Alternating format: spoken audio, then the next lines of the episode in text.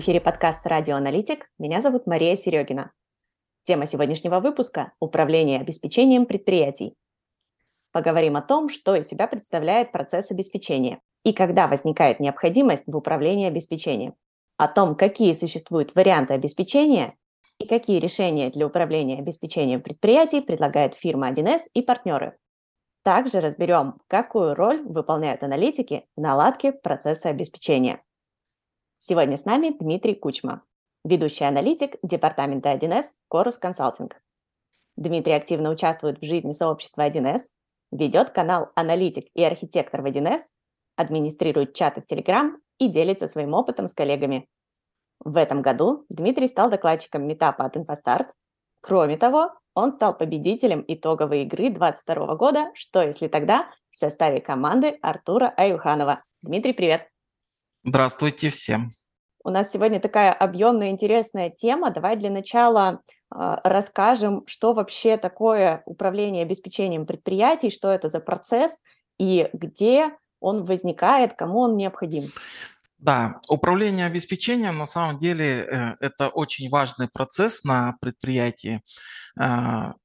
Что оно собой подразумевает? То есть э, какие у нас появляются потребности на предприятии в материалах, в сырье, а, и так далее. И как мы эти потребности будем, а, самое главное, обеспечивать. То есть мы можем э, разными путями получать обеспечение этих потребностей. Можем сами производить какие-то материалы, можем покупать у э, поставщиков и так далее. Можем собирать какие-то на складе. И вот этот весь процесс э, управления, как мы получаем на предприятии то, что нам нужно, необходимые Э, товары, полуфабрикаты и так далее. Вот это все называется э, обеспечением потребности. Ну, соответственно, управлять этим процессом э, очень важно, потому что если этим всем не управлять, то можно или не получить нужный момент каких-то материалов или полуфабрикатов, или наоборот, получить больше, перезатарить склад, а это все будут, соответственно, аккумулированные деньги, которые не будут в обороте фирмы. Э, так что процесс довольно важен. Угу. А можешь прям пример какой-нибудь привести, может, какое-нибудь производство или еще какой-то бизнес, вот, чтобы прямо понимать, а, где такой процесс возникает, в каких бизнесах, в каких сферах? Да, давайте я приведу два таких прям наглядных примера. Э, допустим, один пример – это э, ну, торговля, допустим, автозапчастями. Вот представьте, как это все происходит. У нас есть несколько магазинов, также у нас есть э, распределительные центры. Соответственно, как мы эти запчасти получаем себе? Мы их покупаем у поставщиков, э, как иностранных, так и внутри страны. Э, и потом мы весь этот товар распределяем по своим распределительным центрам по мере того, как возникает необходимость в продаже этих товаров, ну, допустим, э, у нас распределительный центр в Казани, тогда мы э, более-менее собираем все заказы э, по продажам с этого региона и близлежащих регионов и должны тогда в этот распределительный центр в Казани поставить вот этот товар. Вот это будет обеспечение, вот весь процесс поставки товаров, вот этих запчастей по распределительным центрам и потом их э, продажа конечным пользователям, вот это будет процесс э, обеспечения в фирме, которая занимается продажами. Также, к примеру, у нас есть завод, который занимается э, каким-то производством. Соответственно, чтобы нам произвести, э, ну, ту же, условно, тот же стол, да, мы должны получить материал для столешницы, мы должны получить фурнитуру, должны получить краску, лак и так далее. И вот, соответственно, весь вот этот процесс получения вот этих всех как полуфабрикатов, так и материалов тоже управляется, собственно, обеспечением. Угу. И сразу такой вопрос. Э, так как мы все плотно взаимодействуем с 1С, э, с решениями, которые реализованы на платформе, а, вопрос такой. А, в зависимости от того, а, там, какой бизнес мы автоматизируем, там, может это продажи, может это производство, там, в зависимости от процессов, есть ли какие-то варианты решений, которые в одном случаи лучше подойдут или хуже подойдут? Есть ли у тебя какие-то наработки? Э, да, вот в своей практике встречался с различными э, решениями в этом плане.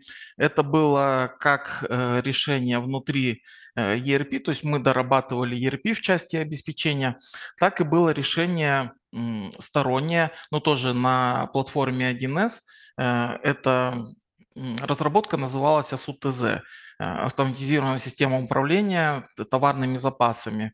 То есть такая очень довольно редкая отраслевая разработка, а, как она действовала. То есть все запросы об обеспечении, то есть это заказы поставщиков, заказы э, заказы клиентов, э, заказы на производство, все выгружалось в эту систему. Затем эта система внутри себя э, переваривала, скажем так, все вот эти все эти заявки, и потом уже в ERP выгружала в готовом виде э, только перемещение. То есть уже ERP э, получала готовые документы, какой товар с какого склада можно переместить, нужно переместить на другой склад э, для того, чтобы это обеспечение было оптимальным.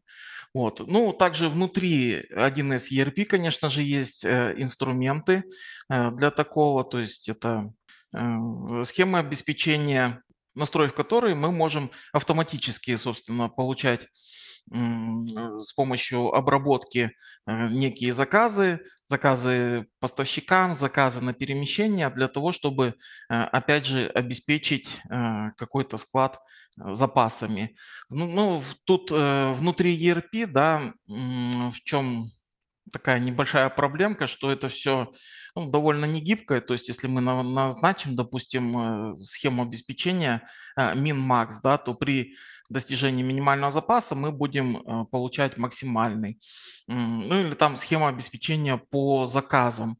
Опять же, нам тогда надо все эти заказы собрать, потом с помощью вот этой обработки создать документы по их обеспечению. Э, ну, тут э, проблема в том, что это довольно не гибко, все равно приходится, то есть это как бы не выстроен процесс, все равно менеджеру приходится смотреть, контролировать все, весь вот этот процесс, то есть э, все документы просматривать, чтобы э, не, не заказать, не переместить то, что нам не нужно. Ну и, соответственно, постоянно пользоваться обработкой, то есть автоматизацией в плане того, что вот, вот у нас уже появились сразу готовые документы, которые там программа рассчитала по каким-то определенным настройкам, такого нету. То есть приходится пользоваться ARM и потом эти документы, соответственно, проверять. А, можешь рассказать э, поподробнее? Вот э, я услышала сейчас, что есть э, два варианта. Первый – это когда мы работаем с какими-то планами, сколько нам нужно чего закупить. И второй – это когда мы заказываем. Видимо, когда у нас уже недостаточно текущего количества там, товаров, например, на складе, да? Как это вот все происходит? Что это за схемы такие? Э, да, это на самом деле два подхода к э, работе с обеспечением. Э, первый подход, когда мы что-то планируем, когда мы вводим планы, и, соответственно, потом эти планы мы пытаемся исполнять. Соответственно, минус этого подхода, что у нас нет точных данных, что у нас конкретно заказали там на производстве или что у нас заказали клиенты. И, соответственно, эти планы мы исполняем, ну, как бы э, систему пытаемся угадать, насколько этот план нам э, подойдет для исполнения. То есть мы по плану все это заказываем, потом уже пытаемся все это распределить, продать, произвести и так далее. А второй подход, когда мы первоначально собираем все заказы, собираем заказы на производство, заказы клиентов, ну, при таком подходе, конечно, для фирмы это более выгодно, потому что уже мы точно знаем, что от нас хотят, э, и, соответственно, мы уже исполняем, делаем обеспечение конкретно вот по э, таким вот э, заказам.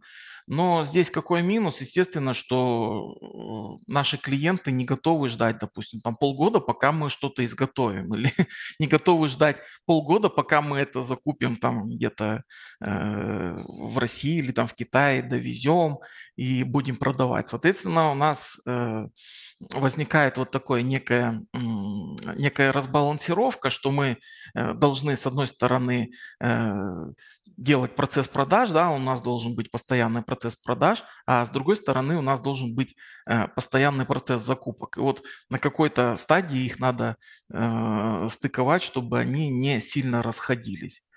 Ну, вот такие вот два варианта подхода. А, и я вот помню, что была какая-то история, я не очень глубоко знакома именно с а, закупками, а, и со всей этой историей, как правильно закупить нужное количество, но знаю, что а, есть различные варианты построения отчета, в том числе там, опираясь на данные там, предыдущих лет, например, а, когда мы пытаемся спрогнозировать, э, сколько нам потребуется этих запасов, там, например, в следующем году с учетом там, э, каких-то факторов. Вот есть у нас э, что-нибудь в наших решениях 1С-ных, что нам помогает вот такие прогнозы строить, или это каждый бизнес под себя уже делает самостоятельно? Э, да, несомненно, такое уже есть э, прямо в, реш... в решении, допустим, ERP из коробки. Э, то есть опять же, те же самые планы мы можем формировать с учетом сезонности, с учетом каких-то данных из программы. То есть мы можем часть этих закупок планировать просто как бы из головы, да, а часть уже добавить туда по заказам, то есть с учетом поступивших заказов. Также мы можем, допустим, разработать несколько планов, там позитивный, негативный и так далее, и э, исполнять уже по ним, то есть э, корректировать эти планы в течение э, там года. Да, такие э, решения есть внутри э, решения 1С, но в чем тут порой бывает проблема, что мы э, ERP, допустим, ставим с нуля, да, э, автоматизируем, соответственно, все э, исторические данные мы туда не переносим. И вот в итоге, чтобы накопить в 1С ERP какие-то данные, ну, соответственно, нужно несколько лет на них, на этой системе отработать, чтобы построить какую-то статистику. Вот. Ну, вот в этом, собственно, проблема, что иногда просто нету таких данных, или они оказываются вообще очень объемные. Допустим, вот, э, к примеру, продажа. Э, недавно, вот буквально вчера вышла статья, что мы автоматизировали хлебобулочный комбинат, мельничный комбинат да, на ERP УХ. И вот там рассказывали коллеги, что у них э, реализации вот прям десятки тысяч и, соответственно, статистику по таким документам собрать, ну, очень сложно. Тогда, э, если действительно вот хотим мы такую статистику, чтобы там для плана, то, э, видимо, тут э, нужно еще подключать сторонние решения, некие OLAP-кубы, да, которые будут за нас это все считать, и нам потом выдавать статистику, что нам как, что нам планировать, что нам обеспечивать. И вообще в целом вот этот вот отдел планирование, он не в каждой фирме есть, во-первых, потому что, ну, э, дело на, на самом деле довольно дорогое, да, держать планировщиков себе, э, то есть не всякая фирма может себе позволить. Ну и в том числе э, процесс планирования, он в том числе нелегкий, поэтому... Да, вот такие, в общем, в решениях возможности есть, но не всегда есть сотрудники, которые готовы этими решениями пользоваться. Слушай, ты еще такой интересный момент упоминал, что там наши клиенты не всегда готовы долго ждать свои заказы. А вот есть э, еще какие-нибудь правила, связанные там а, с планированием именно по срокам, там, по поставкам, по отгрузкам, там, какой товар, в какие сроки, куда мы должны переместить? Есть ли вот какой-то такой еще вариант планирования, не только по количеству? Э, ну да, такой вариант планирования есть, но это, скорее всего, ну, ну то есть э, штатными э, механизмами ERP вряд ли такое уже получится сделать. Э, ну, мы делали на самом деле доработки, да, когда мы э, собираем все вот эти э, задачи, куда что перемещать, э, и потом их пытаемся как бы обеспечить, состыковать да, на определенном моменте. Это, я бы сказал, э, давайте вот обсудим вариант э, тянущей и выталкивающей схемы. Э, допустим, в основном во всех методиках и методологиях да, ERP у нас используется все-таки тянущая схема. То есть мы сначала по классике даже, да, вот на, допустим, при обучении на спецконсультанта там и так далее, мы с чего начинаем? Что вот оформляем сначала заказы на производство, потом начинаем эти заказы обеспечивать, или там заказы клиентов, да, или заказы э, поставщикам. Это все процесс управления, да, и все это получается по тянущей схеме. Сначала мы оформили заказ, а потом мы к этому заказу уже тянем через процесс обеспечения, э, соответственно, матери... сырье, материалы, полуфабрикаты, да, там изготавливаем и так далее. Вот. Но большой минус, что в ERP не предусмотрена выталкивающая схема, которая на самом деле вот я частенько сталкиваюсь на проектах, что вот именно нужна она. Э, ну, к примеру, взять сборочную, сборочный цех по автомобилям, да, они не знают, сколько они в начале месяца произведут автомобилей, но у них есть определенное количество там корпусов, двигателей там и так далее. И вот они хотят распланировать вот как раз из уже имеющихся материалов, сколько они могут сделать машин, ну, прикинуть, да, и, соответственно, потом вот так вот исполнять. А, также вот э, был запрос совсем недавно на ассортиментную матрицу. А, то есть, э, когда у нас есть поставка в розничные магазины, и, соответственно, есть ассортиментная матрица по, по поставке, здесь тоже получается схема такая выталкивающая. То есть у нас не заказ делает клиент, который мы обеспечиваем, а наоборот мы как бы пихаем клиенту товар, э, который, ну, который ему мы считаем, что ему нужен этот товар. И, соответственно, вот такое обеспечение построить довольно сложно.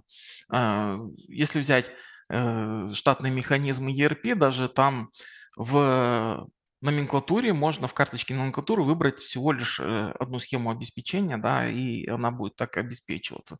Допустим, там перемещение со склада RC на э, какой-то склад.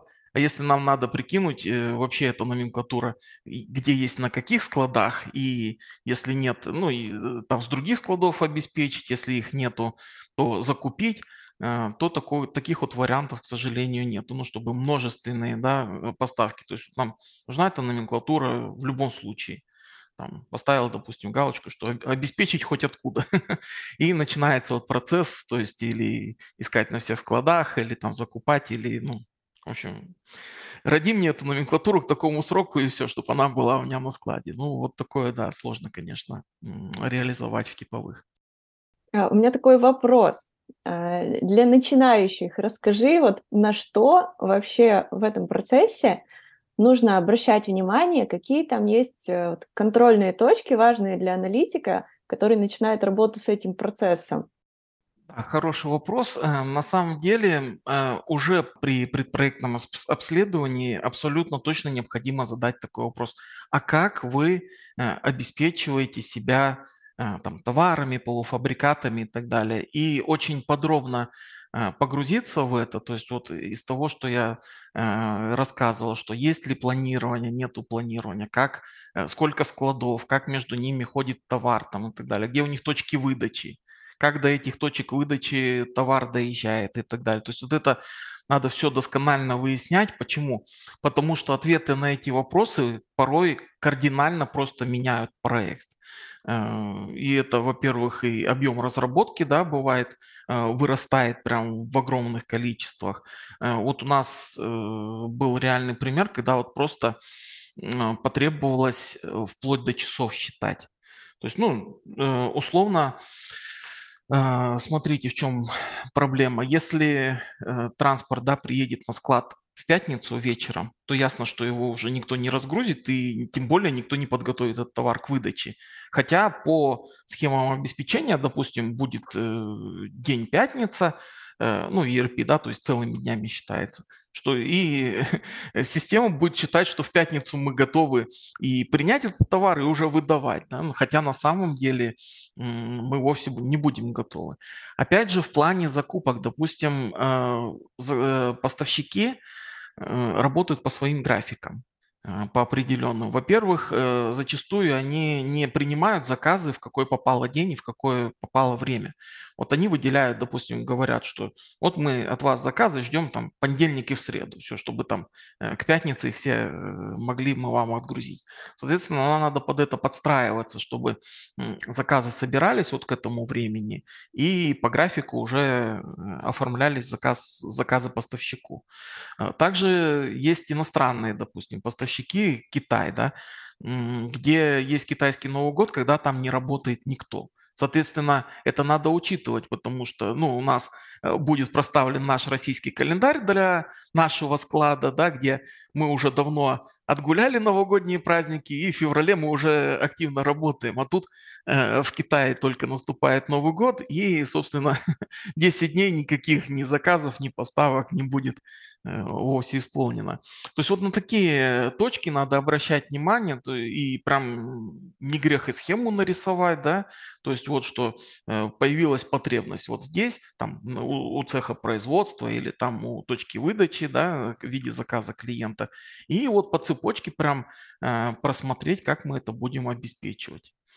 Ну, соответственно, да, вот эти вот э, ответы очень много несут в себе сюрпризов, потому что где-то это вообще не автоматизировано, а где-то это а, ну как, где-то на бумажках, да, ведется, там, может быть, в Excel, э, то есть если это все велось в Excel, и это надо все собрать в систему, то тут тоже, опять же, много будет сюрпризов. И персонал не привык, и это надо придумать, как это в ERP все реализовать и так далее. Там очень много нюансов, потому что э, закупщики обычно это такие люди в себе, да, и вся, и, в общем, там работать довольно сложно на самом деле с этим, но, но нужно, нужно и сразу причем предполагать вот эти все вещи. Ты тут упомянул схему процесса, и у меня сразу такая мысль в голове. Э, спросить, а как ты э, схемы вообще применяешь там для работы с командой, для себя, или, может, ты заказчику тоже показываешь, вы как-то сверяетесь, там, это просто схема или там это какая-то нотация? Э, ну, как бы смотрите, на самом деле э, нотациями э, мы пользуемся, но не в таком классическом варианте, да, что вот это BPMN и только пользуемся ее структурой вот прям строго. А, я как бы обычно туда могу и из других нотаций добавить, если нужно для наглядности, да. И все-таки чаще всего, чаще всего это мы делаем для заказчика. То есть, ну, в принципе, у себя в голове я схему-то нарисую, да, как этот процесс э, будет выглядеть. Но э, очень часто, э, когда это даже описано, это описано хорошо, текстом, там, с пунктами, то есть вот как рекомендации, да, описание текстов, надо побольше, чтобы было там структурированных списков, пунктов и так далее, ну, чтобы было понятно. Даже вот с таким описанием большой ну, объем информации, вот эту схему в целом, э, ее понять очень сложно. Э, и поэтому тут как раз выручает вот эта вот эм, схема в виде, в виде рисунков, да, в какой-либо нотации, которую можно показать всегда заказчику. И вот, как показал опыт, такой подход очень эффективен, потому что вместо того, чтобы там читать вместе с заказчиком 20 листов э, какого-то описания, я просто показываю там, ну пусть на одном экране, на двух экранах эту схему, э, и все, и заказчик это все прекрасно понимает, для него это наглядно, и в принципе это очень улучшает работу с заказчиком. Ну и вот я говорю, да, обычно для заказчика все-таки эти схемы рисуем, потому что ну, внутри себя там э, с функциональным архитектором мы как-то текстом обходимся. Вот, а для демонстрации заказчику там, целевой схемы или даже схемы его текущего процесса, э, то лучше вот так вот нарисовать, да, не полениться. Ну, хотя время тоже занимает определенное. Угу.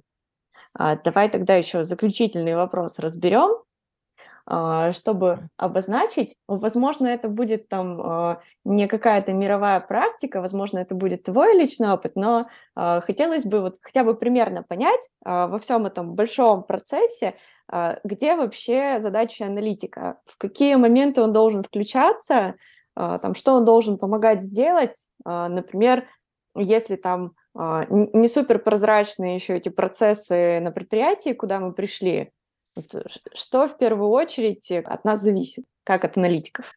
Да, тут э, на самом деле, опять же, вопрос э, сложный, потому что вопрос, какая ваша роль на проекте. Эм, иногда бывает просто аналитик, да, и как э, фирма и продает этот проект просто э, как проект, в общем, автоматизации, да, а есть отчасти аналитик-консалтер, да, вот э, у нас фирма называется именно Chorus Consulting, потому что плюс мы еще э, в процессе э, проекта, предлагаем какие-то вещи. И вот тут я считаю, ну, лично для себя, да, что более ценно для заказчика эм, качество аналитика, если он может не просто э, разобрать эти процессы, ну и там по мелочи как-то их э, отполировать, да, а если он может вот прям сказать, что вот в этом месте у вас вот такой-то разрыв, да, и вот давайте вот лучше делать вот так, Э, то есть даже не оглядываясь на программу, да, то есть программа это вторично, она автоматизирует процесс. Если вот здесь условно у вас бардак, то есть что у вас два менеджера могут одновременно заказать какую-то поставку, а может вообще никто не заказать.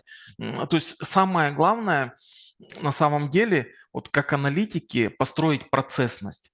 Вот э, сам, то есть самая высшая такая стадия автоматизации это именно процессность, когда э, люди э, будут по минимуму, то есть именно пользователи, там конкретные специалисты, которые будут работать с программой, когда они будут по минимуму зависеть, э, то есть фирма будет по минимуму от них зависеть. То есть если процесс выстроен э, в программе, там все, да, поступают в программу все данные, я вообще считаю, что это вот одна из целей внедрения ERP, Э, чтобы выстроить процессы. То есть программа получает все данные, а, и она это все рассчитывает и предлагает там, допустим, к закупке и так далее. То есть, ну, условно, работа специалиста там щелкнуть кнопку, сказать, да, окей, закупаем, да, э, и так далее. А не так, чтобы там один специалист должен сначала проанализировать, какие заказы поступили, потом там э, собрать э, от 10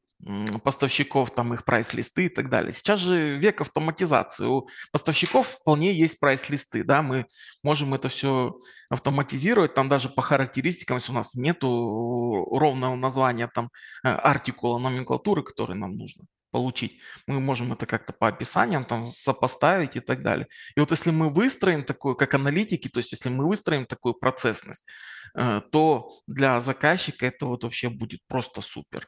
Эм, то есть, соответственно, программа работает как часы, ну и все свои блоки, да, они хоть как бы по отдельности крутятся, там блок продаж, блок закупок и так далее, но они должны как шестерни механизма э, крутиться в унисон. То есть входить зацепление, да, и тогда весь механизм работает. А если вот не будет процессности, то вот и, собственно, будут разрывы, и будут там э, где-то Excel, где-то там письма на почте, и в итоге вот специалист там заболел, не дай бог, да, на, на, на две недели, и все, весь процесс закупок стал, и посыпалось, да, по, по нисходящей. И закупки не сделали, тогда и производство встало, там продать не смогли. Ну вот чтобы не было таких больших проблем у фирмы. Вот желательно вот к такому стремиться. Можешь еще от себя что-нибудь порекомендовать, посмотреть, почитать, поизучать? Э, не знаю, может быть, какие-нибудь курсы ты проходил, которые тебе помогли разобраться в этом вопросе? Ну, на самом деле, вот э, курс по подготовке к специалист-консультанту по производству и ремонту по ERP э, в первую очередь, ну вот как базовую я порекомендую, там вот это все ну, в принципе, довольно хорошо разбирается. Там есть и планирование, там есть и вот эти схемы закупок и так далее. Ну, это вот как бы базовое, да. А дальше уже, ну, только опыт погружаться, то есть в эти э, системы, в систему закупок, в систему обеспечения. Вот. И что я хотел бы сказать в конце, да, аналитикам, что вот, ну, не забывайте, да, про Э, почему вот мы сегодня подняли, собственно, вот эту тему обеспечения, что ни в коем случае ее нельзя забывать. Это вот э, один из таких вот принципиальных вопросов, которые надо задавать сразу, то есть вот э, наряду там с себестоимостью, с регламентным учетом, с финансовым, в оперконтуре непременно сразу задайте вопрос об обеспечении, и даже если вот нас слушают руководители проектов, то я рекомендую как бы команду э, такую делать на обеспечение а, отдельную или хотя бы она должна быть завязана там с закупками, с продажами, потому что э, когда вот это как-то не выделено обеспечение, то часть делает одна команда, часть делает другая. Вот на вот этих стыках бывают э, проблемы на самом деле. То есть вот это процесс обеспечения, надо его видеть, что он э, процесс цельный, но и также с ним работать на проектах, как с цельным процессом. Дима, спасибо тебе большое. Было очень интересно. Мне прям супер понравилось. Спасибо вам, да, надеюсь, что э, нашим коллегам-аналитикам тоже э, все понравится, и они э, в плане э, обеспечения что-то новенькое для себя из нашего подкаста вынесли. И непременно будут применять. Главное, применять на практике. Да, это важно. Мы еще добавим ссылочки на все чаты, каналы, где ты делишься опытом, а, да, заходите, думаю, у нас интересно. Да, там, если что, можно будет пообсуждать вопросы, которые возникнут при прослушивании подкаста.